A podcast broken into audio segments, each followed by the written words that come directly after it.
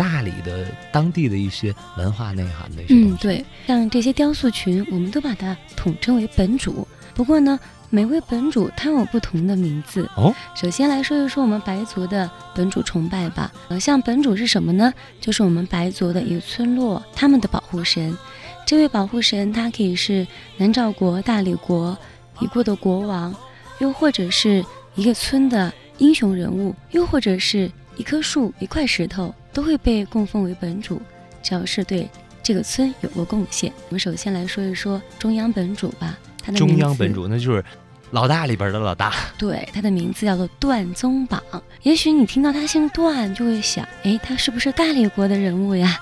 其实不是，他是南诏国的一位大臣。相传呀，他平定了当时在南诏国时期与缅甸之间的一场战争之后，他非常的英勇善战。在他死后呢，就把他供奉为本主的首领。所以呢，把他称为是本主之神，他的名字叫做段宗榜，在本主广场里边的地位是属于级别最高的，因为它是在一个最中间的位置，而且呢，它的整一个雕塑群，呃，也是占地面积最大的。那我们看到这个断宗榜的左右两边都分别排列有着不同的本主，这个断宗榜的左边排列的有四位本主。这四位本主的第一位本主的名字叫做财神。也许你会问了，道教里面的对呀，财神为什么在白族人会把他供奉为本主呢？因为白族人是一个非常勤劳的民族，他们认为要想生活的富裕，那必须要勤劳，之后呢才会有物质上的收获，所以呢要供奉财神赵公明。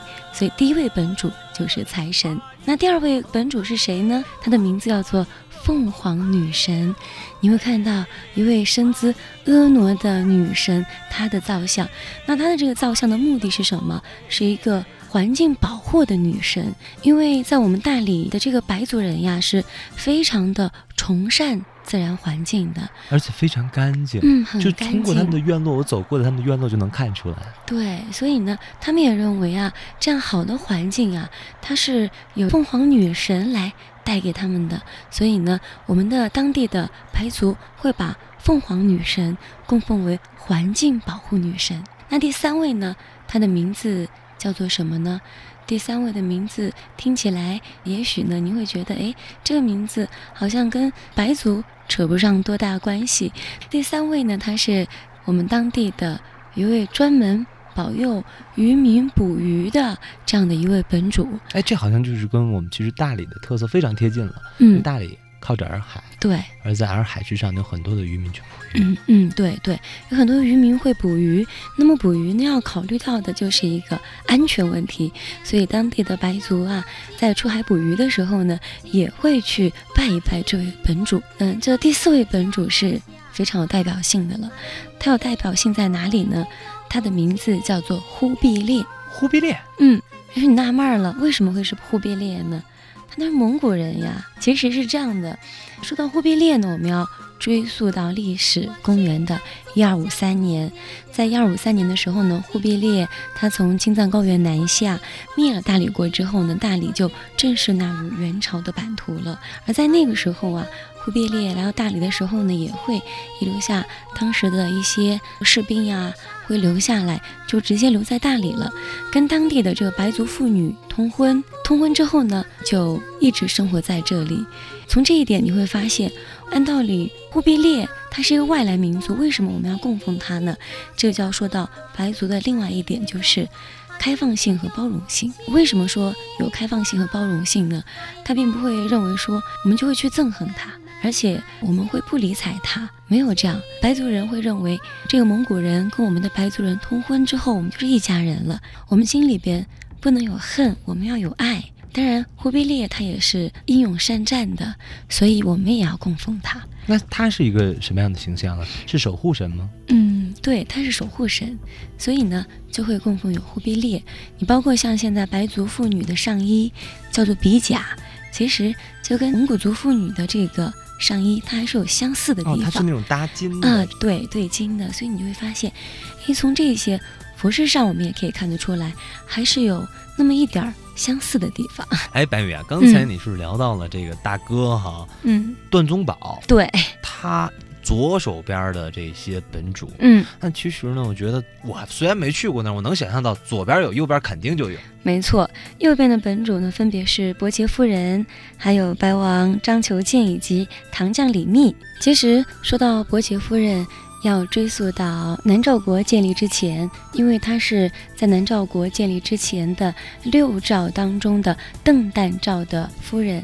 赵主夫人对伯爵夫人呢，她是一个非常贤惠还有能干的女子。那她的夫君是邓旦赵，那么在南诏国要吞并邓旦赵之前，他就事先设了一个鸿门宴，是用松明建成了一座楼。然后呢，这个鸿门宴呢，伯爵夫人的夫君也去参加了。然后呢，在他的夫君准备出发之前，伯爵夫人给他戴了一个手镯。那结果他的夫君去赴宴了，就被烧死了。那伯爵夫人在尸骨当中就找到了戴着手镯的那位，就是他的夫君。之后呢，嗯，他的手呀都在不断的。找寻他夫君尸骨的过程当中流血了，所以到现在啊，我们白族的一个节日叫做火把节的来历就是来源于此。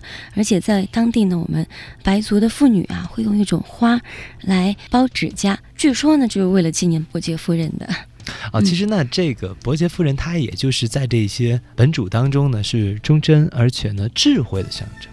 嗯，还有呢，就是李密将军。这位李密将军呢，也要说到大理的历史了，因为在大理的南诏国时期，唐王朝呢曾经两次攻打过这个南诏国。第一次呢是派了一位大将，名字叫做鲜于仲通；第二位呢是派了李密。那李密的这位大将呢，他相传呀是带着十万大军来到大理来攻打南诏国的。结果呢遇到了病症，来到大理这块土地，再加上海拔比较高，水土是极度不服。之后呢，士兵的损失非常大，一打起仗来的话呢，自然的话呢就战败了。战败之后呢，这位李密这位将军呀，他呢是不愿意这样战败着回到唐王朝，怎么办呢？他就投洱海自尽了。结果这位李密将军，他自尽之后呢，他也被白族供奉为本主。